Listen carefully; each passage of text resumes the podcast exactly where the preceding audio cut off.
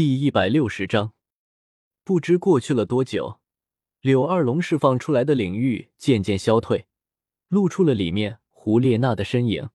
此时的他全身都被一团淡绿色的能量包裹着，毕竟是很高级的领域力量，就算在里面不挣扎，还是会感到不适。所以他调动一些力量来抵御这个不适的感觉。为了节省体力，他还让自己处在了睡眠状态，直到领域消退，他才缓缓的睁开眼睛，看了看自己的身体。你果然没那么容易恢复吗？木灵狐的意识已经沉睡了很久了，到现在也没有苏醒的迹象，也说明了他之前第一次使用胡列娜的身体施展的那些技能还是太勉强了。不过，刚刚自己在使用木灵狐的力量战斗过之后，也不是没有好处。他现在对于这股力量的掌握也比之前提高了一些，比如他现在也能带着一两个生命体一起瞬移。而且感应力也比之前更加的灵敏，感受到了应小牙已经离开非常远的地方。这一次他却并没有选择用瞬移追，虽然他现在瞬移的距离变长了一些，但依然没有木灵湖的那么远。就算追的话，估计他还是会先一步到达世界树意志所在的地方。而且仔细想想，世界树肯定是站在自己这边的。如果是这样的话，就算让他见着了，能不能回来还不好说呢。这也是跟木灵狐共享了记忆之后才知道的事情。嗯，是他们。出了这个领域力量之后，他的感知度马上就连上了整个世界树。这时，他发现了那群追杀自己的人。他虽然因为木灵狐的原因多了数万年了记忆。但是并没有忘记自己作为人类这近二十年来的记忆。发现我没死，所以来收尾的吗？哼，这次我要连本带利的收回来。说着，他的身体消失在了世界树的体内，下一刻出现在了小三和唐舞的面前，自然也就看到了被放出来的唐舞。是谁放你出来的？已经从小三那得知了当年之事的唐舞，虽然对于木灵狐的排斥感降了不少，但并不代表对于胡列娜就有好感。是那根胡萝卜放我出来的。胡萝卜，对于世界树上存在还不是很熟悉的胡列娜，通过木灵狐的记忆思索了好一会，才联想到是他说的是哪个红参来福吗？如果是他的话，肯定是有什么原因的。小三点了点头，是的，姑娘，你现在最好就待在这里，哪都不要去。外面有人过来追上你了。当下，他就将之前发生的事情说了出来。可不想，胡列娜在得知了红参来福委托假面骑士解决这件事之后，不但没有感谢，还十分的愤怒。多管闲事，这种事情我自己会去解决的。看得出来。胡列娜因为自己之前差点被杀这件事情，十分的耿耿于怀。死兔子，我没有使用藤壶封印的能力，但你反正也离不开这里，给我老实点。留下句狠话，他便准备离开。想了想，又转过身来，一把将唐舞从小三的身边拉开。你干什么？不干什么，让你离他远一点。这话听地，唐舞就火了。凭什么？你以为你是谁啊？我是。胡列娜一时语塞。是啊，自己又不是小三的谁，但是没有办法啊，跟木灵狐融合，他的情感被影响太多了。说实话，如果不是为了报之前的暗杀之仇，他现在甚至对于武魂教，对自己的宗门都没有啥兴趣了。毕竟他才二十岁不到一些，而木灵狐如果算上之前几世的记忆，十几万年都有了。这两个记忆融合在一起，不用说也知道哪边的影响会更大。但是至少他还是能分辨地出自己是谁，所以当被唐舞质问这个问题的时候，他才什么也答不上来，这让他急中生乱，乱中带怒起来。总之，就是不允许离他这么近。我管你啊！我就是要离他近，你气啊！咬我啊你！隐隐的看着一只兔子和一只狐狸在对视嘶吼，小三满脸黑线的劝说起来：“唐舞，你就少说两句吧，他也是受害者。这位胡姑娘，你也冷静一些吧。那些追杀你的不是普通人，除非是灵儿出来，不然你过去会吃亏的。”这话不说还好，一说出来，好家伙，火焰马上就蔓延到他这里。臭小三，你是觉得我啰嗦了？蓝银皇，我用得着你教我做事吗？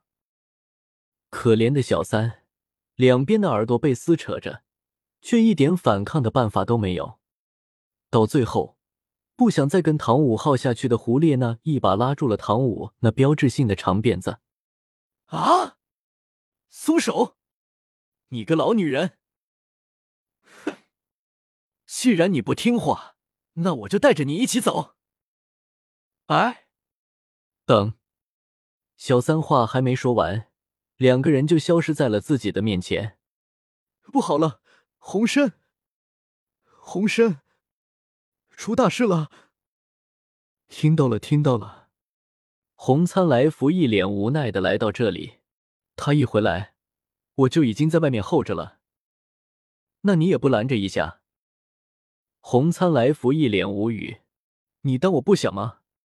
虽然不是木灵狐大人的意识出来，但是这个人类女孩对于我们而言，已经跟木灵狐大人没有区别了。他要做什么，我们怎么能反抗他？再说了，他也会用瞬移，真要去，我们能拦得住？那你们还等什么啊？快派王兽跟过去啊！已经在做了。”已经让两头土木双属性的王兽跟过去了。小三松了口气，两头应该够了。他自己也已经拥有灵儿的部分力量，有两头王兽的配合，应该不会出什么大事。关键是唐舞，他现在还不是真正的假面骑士，对上邪魂师的话，肯定会非常的危险。你一定要让他们保护好他。这个我可就做不了主了，毕竟我们对人类可没有保护义务。你说什么？真实感受到小三身上的怒气，红参来福不再开玩笑。安了安了，问题也不大。我想木灵狐大人也不会让他有事的。真要杀他，早就动手了。你现在与其担心他，不如担心一下你的那些人类小伙伴吧。一听这话，不三有种不好的预感。发生什么事了？红参来福没有说什么。而是直接打了个响指，同一时间，好几画面出现在他的面前。一看到这些，小三的脸色就难看了。为什么他们全都分散开来了？不是有你的分身指引着他们的吗？是的，这些画面显示着方心他们已经被分散了开来，同那些邪魂师对峙到了一起。而且根据画面上的显示，最多的人一组还只是史莱克老师他们。正在跟带领邪魂师的领队处在剑拔弩张的状态，而小家伙们除了奥斯加和宁龙龙在一起之外，其他的人全部都是单独一个人，毫无例外的，他们都面对着不下于四五个邪魂师，一看就知道处在劣势当中。我确实让分身指引着他们同邪魂师们相遇，但是造成这个局面的可不是我，而是那些邪魂师的头头。真的大意了，这几个头头并不是邪魂师，所以我原本也没怎么在意，却不想他们里面有一个稀少的控卫系魂师。控卫系魂师是控制系魂师当中一种别称，通常能有这个称号的都是基本都是拥有一定空间能力的控制系魂师，在发生的群战的时候，他们能做到的事情往往比一般的控制系要多太多了。画面对准了正在同史莱克老师们战斗的那几个长老模样的人，同时又出现了一个新画面，上面显示的正是不久前两路人马在红参来福分身的指引下相遇的场景。